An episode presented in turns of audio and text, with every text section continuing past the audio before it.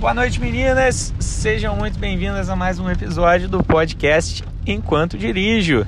Dessa vez aqui numa Florianópolis chuvosa, mas o tempo não para, né? A gente tem que dar continuidade aqui nas nossas, nos nossos conteúdos e a intenção do episódio de hoje é fazer com que vocês entendam um pouco mais a respeito dos homens mais novos, os homens dessa nova geração. Eu que já falei nos episódios anteriores a respeito dos homens mais maduros, para que vocês pudessem ter uma clareza em torno de contexto deles, como foi a formação mental. Naturalmente, chegam em idades mais avançadas, né? Digamos assim, é, 50 anos para cima, vamos generalizar assim dessa forma, a gente consegue perceber alguns padrões ainda de inseguranças relativos à formação uh, de infância deles, de adolescência.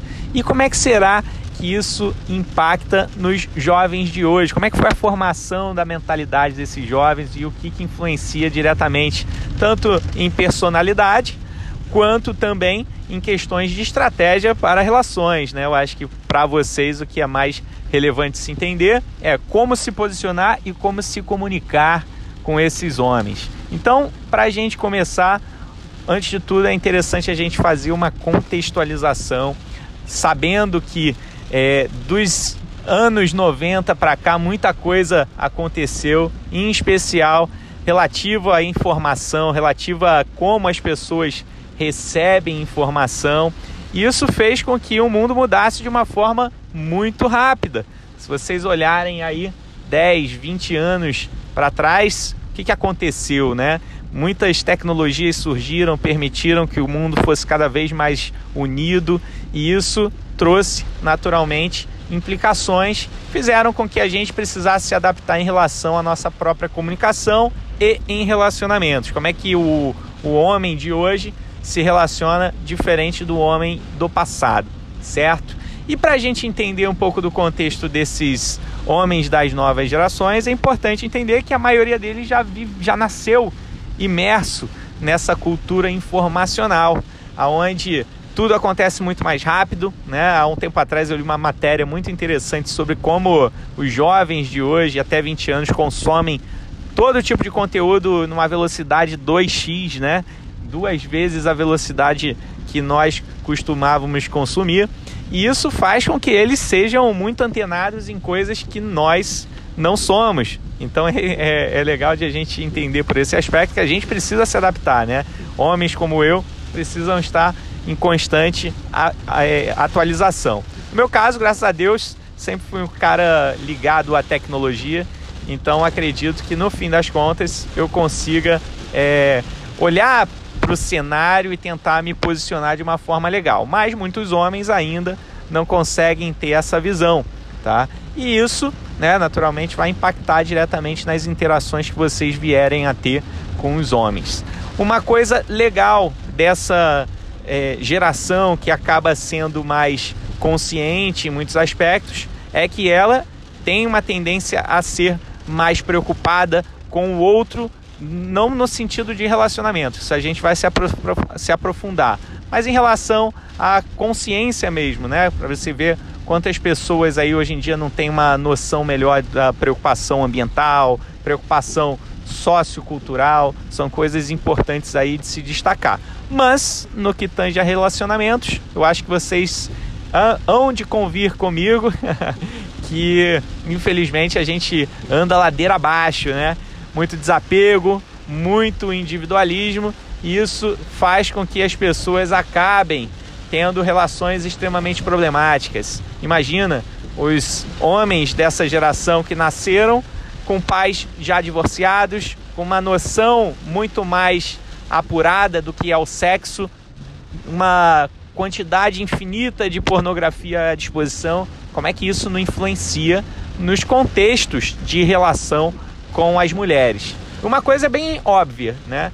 Certamente as inseguranças que os homens de passado tinham uh, possivelmente não são as mesmas daquelas que os homens de hoje em dia enfrentam, mas eu tenho certeza absoluta que há muitas inseguranças, principalmente em relação a questões físicas. Né? Hoje em dia a gente vê um crescimento enorme do culto ao corpo, das pessoas que buscam se é, desenvolver a ponto de querer conquistar o outro, muito na questão física, muito pela, atra pela atração, pela aparência, e infelizmente isso deixa a desejar no desenvolvimento de outras frentes, né? O que faz com que as pessoas cada vez mais queiram ser mais sexuais, buscar questões muito mais individuais de é, necessidade, né, satisfação e fazendo com que os parceiros não observem é, por um lado de querer estar juntos, né? Então isso aí é uma primeira etapa aqui para a gente discutir. Um outro ponto bem bacana aí da gente debater é em relação a como os homens de atualmente vêm desenvolvendo energias femininas, né? Quando eu falo a respeito disso é interessante a gente olhar por essa ótica de desenvolvimento energético que tanto homens quanto mulheres foram formados instintivamente para ter, tá? E instintivamente o homem ele tem uma necessidade de ser mais agressivo, de ser mais expansivo e muitas vezes menos emocional. Não quero dizer que esse é o certo, isso é basicamente para que o homem foi formado, assim como a mulher foi formada para outros aspectos para ser mais emocional, para ser mais acolhedora e mais afetiva, ok? Por questões completamente distintas. O grande lance é que os homens de atualmente, por uma influência cultural, uma horizontalização da nossa sociedade que a gente vem vendo, pela aceitação cada vez maior né, de comportamentos e é, raridades diferentes, o grande ponto é que o homem acaba tendo como referência homens opostos àqueles que eram referências para os homens de passado, que tinham uma visão maior de brutalidade, que tratavam a mulher num aspecto muito mais rude do que uh, a gente vê atualmente. E isso, a, a, num primeiro momento, é interessante de a gente ver que o homem passa a ser mais respeitador, passa a ter um parâmetro de é, tratamento em relação à mulher melhor, mas isso também pode desenvolver inseguranças, tá? Muito porque o homem ele passa a fugir daquele papel de líder ao qual ele se propunha no passado. E o papel de líder está muito asso mais associado a ser um exemplo, a ser uma inspiração, do que propriamente a mandar. Isso é uma questão uh, a ser excluída aqui da nossa conversa. O homem, ele inicialmente tem sempre uma visão de inspiração, tá? E a liderança se dá através de um exemplo. Isso é que é uma coisa bacana aí da gente debater. Porque muitas vezes o que acontece é que a mulher também pode ser um exemplo, né? E isso uh, precisa ser resolvido ali diante das interações. Nós vemos naturalmente a mulher ganhando cada vez mais espaço e ela precisando desenvolver competências de liderança, o que no passado eram questões ainda em desenvolvimento na mulher, certo? Muito por isso muitas mulheres desenvolviam insegurança e hoje em dia a gente vê cada vez mais a mulher independente com amor próprio mais desenvolvido. E aí, voltando ao aspecto da discussão em relação ao homem, é que no fim das contas, esse homem que desenvolve uma energia feminina muito aflorada, muito uh, maior do que aquela que ele inicialmente veio para ter, ele acaba tendo inseguranças que vão afetar diretamente a relação dele com a mulher. Muitas vezes no ramo afetivo, na vertente afetiva, mas também em questões até mesmo sexuais, como por exemplo, um homem pode uh, desenvolver ejaculação precoce, impotência, muito, muito porque ele não está com a energia que a mulher espera que ele tenha. E aí isso acaba criando um desequilíbrio nas relações. Isso é bem interessante da gente entender também.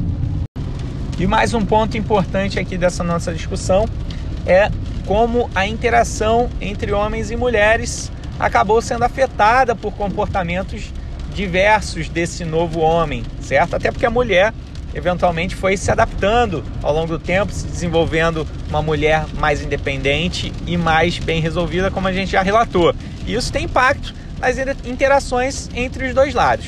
Eu acho que o primeiro deles é, olhando para esse homem cada vez mais individualista, muito talvez por uma questão de já nascer imerso nessa é, lógica tecnológica, né?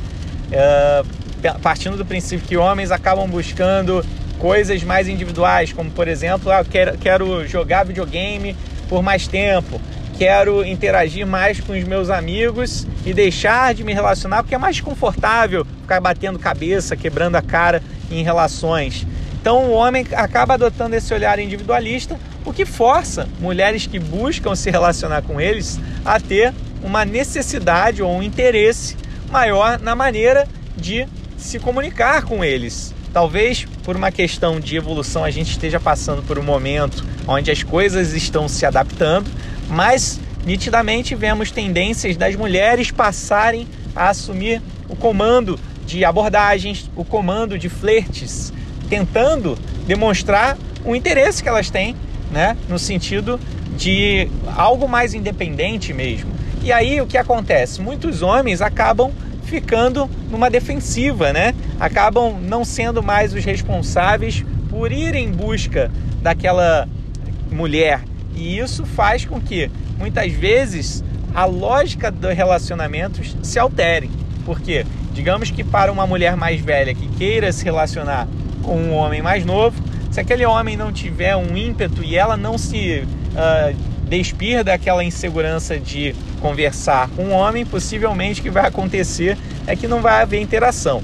Apesar de nós sabermos que, obviamente, existem grupos distintos, tá? A gente, que a gente está falando aqui é de uma tendência, mas certamente existem homens com poder de abordagem que trabalham questões de conquista, de relações, só que muitas vezes isso acaba sendo por um aspecto mais superficial, para conseguir uma transa, para conseguir se dar bem num contexto onde ele tenha representatividade, né, querer se mostrar para os amigos, e isso faz com que, principalmente em mulheres que não sejam aderentes ao perfil desse homem, faz com que ele, obviamente, acabe sendo uma pessoa muito mais desapegada no sentido das relações. Então, para as mulheres é extremamente importante olhar por esse aspecto também.